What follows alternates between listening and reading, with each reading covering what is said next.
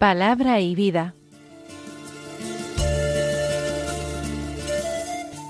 Con el Padre Manuel Horta desde Sevilla.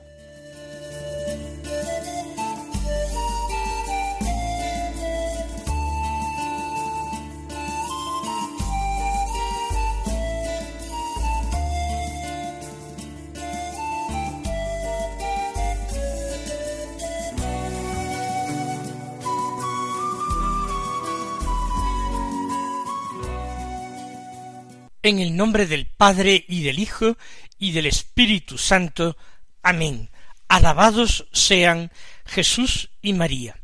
Muy buenos días, queridos amigos, oyentes de Radio María y seguidores del programa Palabra y Vida. Hoy es el lunes de la vigésimo octava semana del tiempo ordinario. Este lunes es 16 de octubre comenzamos la segunda mitad de este mes del Rosario. Mes del Rosario dedicado a la Virgen, mes de las misiones. No olvidemos que el próximo domingo va a ser el domingo mundial de la propagación de la fe, el domingo de las misiones, el Domund. Vamos a considerar también que el 16 de octubre nos trae la memoria de Santa Eduvigis, una santa medieval, una santa que nació en Alemania, en la región de Baviera, en torno al año 1174. Se casó con un príncipe, el príncipe de Silesia, y tuvo siete hijos. Fue una mujer de intensa oración, de encendida piedad, de una extremada caridad para con todos los que sufrían, ya fuera pobreza o enfermedad, y una mujer que aprovechó su posición preeminente para fundar distintos lugares de acogida para pobres y enfermos, hospicios y hospitales. Cuando murió su esposo y ella cumplió todos sus deberes maternos para con sus hijos pequeños, ingresó en un monasterio donde murió santamente en el año 1243. Modelo, por tanto, de persona que vivió en matrimonio, que vivió en una situación de gobierno, en medio de riquezas, pero una mujer que supo desprenderse de todo y abrazarse a la vida religiosa cuando todos sus deberes familiares y civiles estaban cumplidos. Vamos a escuchar ahora la palabra de Dios que se proclama en la misa del día. Después de haber leído algunos textos breves del Antiguo Testamento, el libro de Esdras, el de Nehemías y algunos profetas, vamos nosotros a escuchar una gran carta paulina. La primera carta en el corpus paulino es la más extensa, pero también una de las más importantes teológicamente hablando, dogmáticamente y espiritualmente hablando. Me refiero a la carta de San Pablo a los romanos.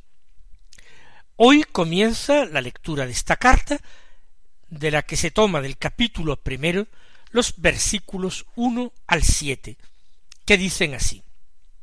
Pablo, siervo de Cristo Jesús, llamado a ser apóstol, escogido para el Evangelio de Dios, que fue prometido por sus profetas en las Escrituras Santas, y se refiere a su Hijo, nacido de la estirpe de David según la carne, constituido Hijo de Dios en poder según el Espíritu de Santidad por la resurrección de entre los muertos, Jesucristo nuestro Señor.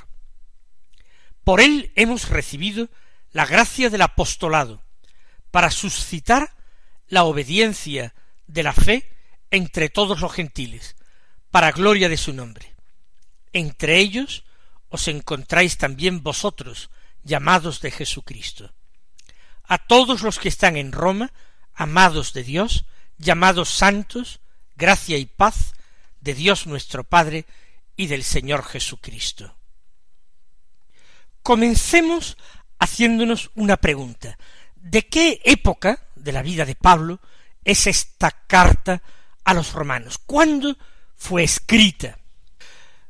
Parece que casi con toda probabilidad fue escrita en la ciudad de Corinto, en Grecia, a principios del año 57. Fue dictada por Pablo a un secretario que nos deja su nombre en la misma carta, en el capítulo 16, un secretario que se llama Tercio, del que no sabemos nada. San Pablo está a punto de marchar a Jerusalén, de regresar a Jerusalén. ¿Para qué? Para llevar allí la colecta que ha ido mm, recogiendo en distintas comunidades cristianas para ayudar a los hermanos de la comunidad de Jerusalén. Después tiene la intención de dirigirse a España, pasando por Roma. Por eso él dice en la carta que espera pasar por allí y saludar personalmente a los romanos cuando marche a España. Lo dice en el capítulo quince. Para preparar ese viaje que él proyecta a la capital del imperio, él escribe a la comunidad de Roma. La carta va a ser llevada a Roma por una muchacha que se llama Febe y de la que se dice que es diaconisa de la iglesia de Cencreas. Vamos a dejar a un lado si realmente eran diaconisas como eh, personas que habían recibido la imposición de manos de los apóstoles o no. Ya hay un matrimonio amigo de Pablo, marido y mujer que son de profesión tejedores, igual que lo era Pablo, Aquila y Priscila, que han vivido en Roma, que han sido expulsados de allí por la, el decreto de Claudio que mandó expulsar a todos los judíos y cristianos que estaban asimilados a los judíos de Roma por, por distintos alteraciones de orden público que habían provocado, y Aquila y Priscila, que conocen, ya le han puesto al tanto a Pablo de la comunidad, de sus características, del número de hermanos. Hay algunos judíos que han sido convertidos al cristianismo. Y también hay muchos que han sido convertidos del paganismo. Si la carta ha sido escrita en el año 57, hay que tener en cuenta que en el 54 ha muerto Claudio. Por tanto, seguramente este decreto ya no se aplica, por lo menos no de la misma manera estricta. La carta es importantísima porque Pablo anuncia el Evangelio que está predicando. Saca el tema de la fe como contrapuesto a las obras de la ley. La justificación viene de la fe. Es el tema también de la carta a los Gálatas. Vamos entonces a comentar. Pablo, siervo de Cristo Jesús, llamado a ser apóstol. He dicho en muchas ocasiones ya en este programa de palabra y vida comentando otras cartas paulinas que Pablo suele comenzar presentándose y justificando el título de apóstol que él utiliza. Él sabe que en Roma está Pedro, que es el primero de los apóstoles, no el primero en ser llamado, mérito que quizás recae en Andrés y después en Juan, pero sí es el primero del grupo porque el Señor lo ha puesto al frente del colegio apostólico. ¿Cómo llamaría Pablo su ministerio? ¿Cómo se diría apóstol estando allí el príncipe de los apóstoles?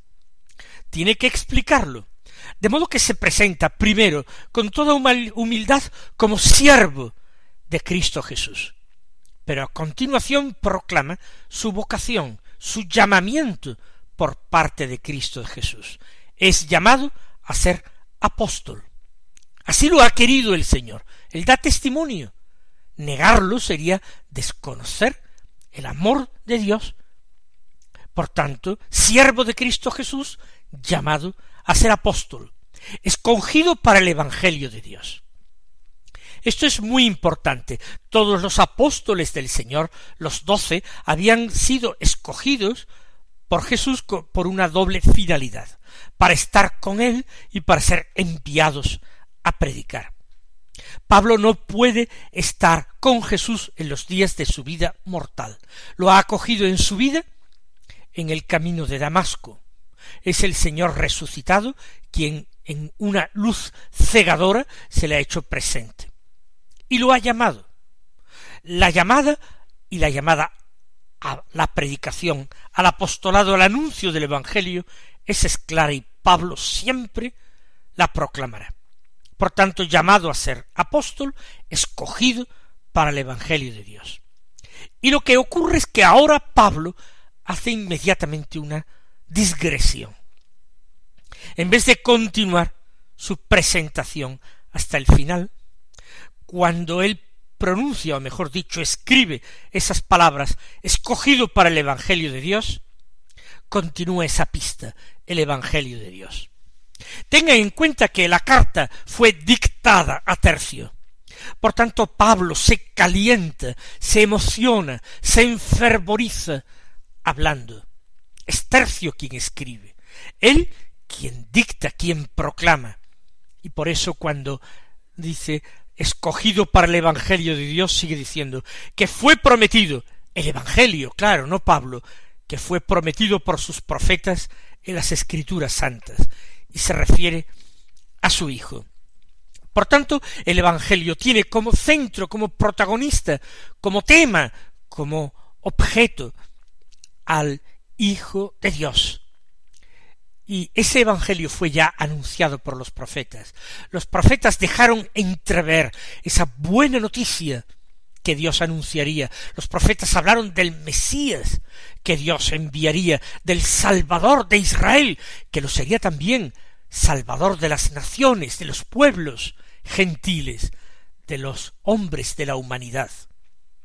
Por tanto, el Evangelio de Dios que fue prometido por sus profetas en las Escrituras Santas y se refiere a su Hijo, nacido de la estirpe de David según la carne.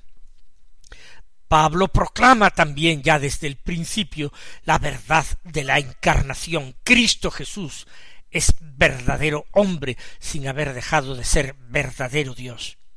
Según la carne, es de la estirpe de David. En esto se han cumplido plenamente las escrituras, que sería descendiente de David. Pero constituido hijo de Dios en poder según el Espíritu de Santidad por la resurrección de entre los muertos. Es el doble origen de Cristo Jesús, de la única persona del Verbo de Dios. Según la carne, hijo de David, según el Espíritu de Santidad, hijo de Dios, hijo de Dios, por la resurrección de entre los muertos. Por la resurrección de entre los muertos, el Verbo no es hijo de Dios, es Cristo Jesús. El hombre Dios es hecho Hijo de Dios, también en su carne, según el Espíritu de Santidad, por la resurrección de entre los muertos, Jesús, nacido de la estirpe de David según la carne, es también Hijo de Dios. Jesucristo nuestro Señor, dice Pablo.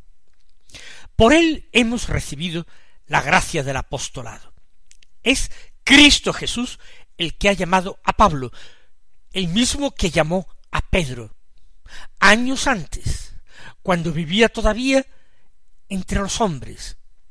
Pero ahora el Hijo de Dios, el descendiente de David, sigue hablando, sigue dando gracia, sigue llamando a los hombres. Pablo en concreto ha recibido la gracia del apostolado de él, para suscitar la obediencia de la fe entre todos los gentiles para gloria de su nombre. Pablo, ya en esta época, después de sus primeros contactos con la gentilidad en Europa y en Asia Menor, empieza a hacerse consciente de su misión de apóstol de los gentiles. Él recibió la gracia del apostolado para suscitar la fe, la obediencia de la fe, la llama, entre los gentiles, no ya para el pueblo judío, que en parte lo rechazaba porque lo consideraba un traidor u hombre de poca credibilidad después de haber pasado del fariseísmo al cristianismo. Suscitar la obediencia de la fe entre los gentiles, para gloria de su nombre, para gloria del nombre de Cristo. Entre ellos os encontráis también vosotros, llamados de Jesucristo. Es decir, la mayoría de la comunidad a la que escribe de Roma, según le habrán informado Áquila y Priscila, es una comunidad que proviene de la gentilidad del paganismo. Eran gentiles. Os encontráis también vosotros, llamados de Jesucristo. Ellos son llamados de Cristo, no al apostolado, pero sí a la fe, a la obediencia de la fe. Y aquí está Pablo para suscitar en ellos la fe. Y ahora hace la dirección de la carta, después de su presentación y de haberse enardecido hablando del Evangelio de Dios, dice, a todos, dirigida la carta, a todos los que están en Roma, amados de Dios, llamados santos, gracia y paz de Dios nuestro Padre y del Señor Jesucristo. A todos los que están en Roma y creen en el Señor. Por eso son amados de Dios, porque creen en Cristo, el Hijo de Dios. Son llamados santos porque están unidos a Cristo, que es santo. Porque son hijos de Dios, que es santo. Porque aspiran a ser cada uno de ellos como su Padre del cielo, que es santo. Y el deseo de Pablo para ellos, gracia y paz de Dios nuestro Padre, y del Señor Jesucristo. Pues también, mis queridos hermanos, yo os la deseo, la gracia y la paz de Dios Padre y del Señor Jesucristo.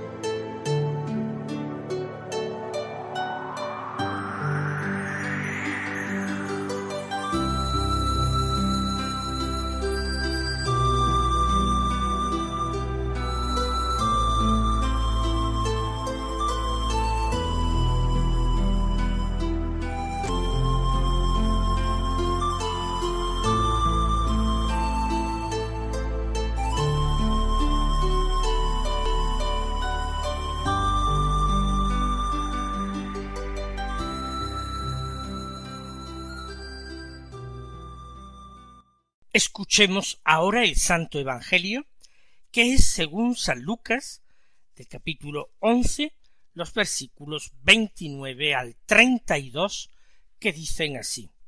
En aquel tiempo la gente se apiñaba alrededor de Jesús, y él se puso a decirles Esta generación es una generación perversa. Pide un signo, pero no se le dará más signo que el signo de Jonás. Pues como Jonás fue un signo para los habitantes de Nínive, lo mismo será el Hijo del hombre para esta generación. La reina del sur se levantará en el juicio contra los hombres de esta generación, y hará que los condenen, porque ella vino desde los confines de la tierra para escuchar la sabiduría de Salomón, y aquí hay uno que es más que Salomón. Los hombres de Nínive se alzarán en el juicio contra esta generación y harán que la condenen, porque ellos se convirtieron con la proclamación de Jonás, y aquí hay uno que es más que Jonás. De nuevo contemplamos nosotros en el Evangelio de Lucas a Jesús rodeado de gente. La predicación de Jesús llama mucho la atención. Las cosas que él enseña no las enseña nadie, y ni muchísimo menos los signos que él realiza tampoco los realiza nadie. Y en ese momento en que está con gente a su alrededor que está apiñada en torno a él, se pone a enseñar. Esta generación es una generación perversa. No sé qué les parece a ustedes esta enseñanza, pero creo que, eh, por lo menos, tenemos que decir que Jesús no busca de ninguna manera halagar los oídos de su auditorio. Jesús no busca arrancar ovaciones, aplausos, diciendo aquello que a la gente le gusta. Es algo muy común. El orador halaga, a veces exagerada y descaradamente, a la audiencia.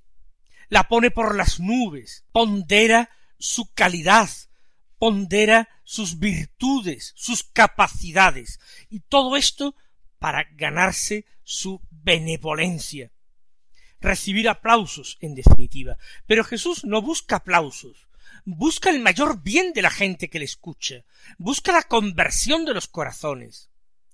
Jesús tiene un corazón compasivo y misericordioso, y lo que no soporta es ver que la gente mal enseñada, ignorante, abandonada a sus propias fuerzas y a la maldad de su perverso corazón, se despeñe por un camino de perdición. Él quiere la conversión de los hombres, no el aplauso de los hombres. Por eso les increpa de esta manera y les dice que el único signo que se les dará es el signo de Jonás. El signo de Jonás es el hecho de haber sido tragado por un gran pez, por un pez monstruoso, y haber sido arrojado, vomitado a la orilla al cabo de tres días. No podía haber una alegoría más clara y hermosa de su propia resurrección. Él debería ser engullido por las tenebrosas fauces de la muerte. Pero la muerte no podría retenerlo en el fondo del abismo, como Jorás no fue retenido en lo hondo del mar y en el vientre del pez. La tierra misma se abriría, abriría la tumba, correría las piedras, rompería rocas, para que el Salvador resucitado saliera. Ese es el signo que el Señor deja para esta generación. Cualquier otro signo es superfluo o muy secundario. Y en este sentido, los hombres que se han convertido de cualquier época, de cualquier lugar, en cualquier parte del mundo, esos hombres podrán convertirse en jueces de la presente generación si esa generación se obstina en no convertirse encerrada en la dureza de su corazón. Vamos nosotros a pedirle al Señor que nuestro corazón se ablande cada día más a su palabra, que en esta palabra encontremos la verdad, y que encontrando la verdad nosotros nos abracemos a ella, aunque sea una verdad crucificada, aunque ponernos de parte de la verdad nos traiga inconvenientes o persecución. Que el Señor os colme de bendiciones y hasta mañana si Dios quiere.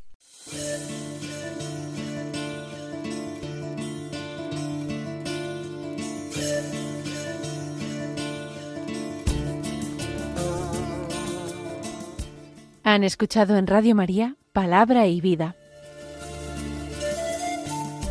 un programa que dirige el Padre Manuel Horta.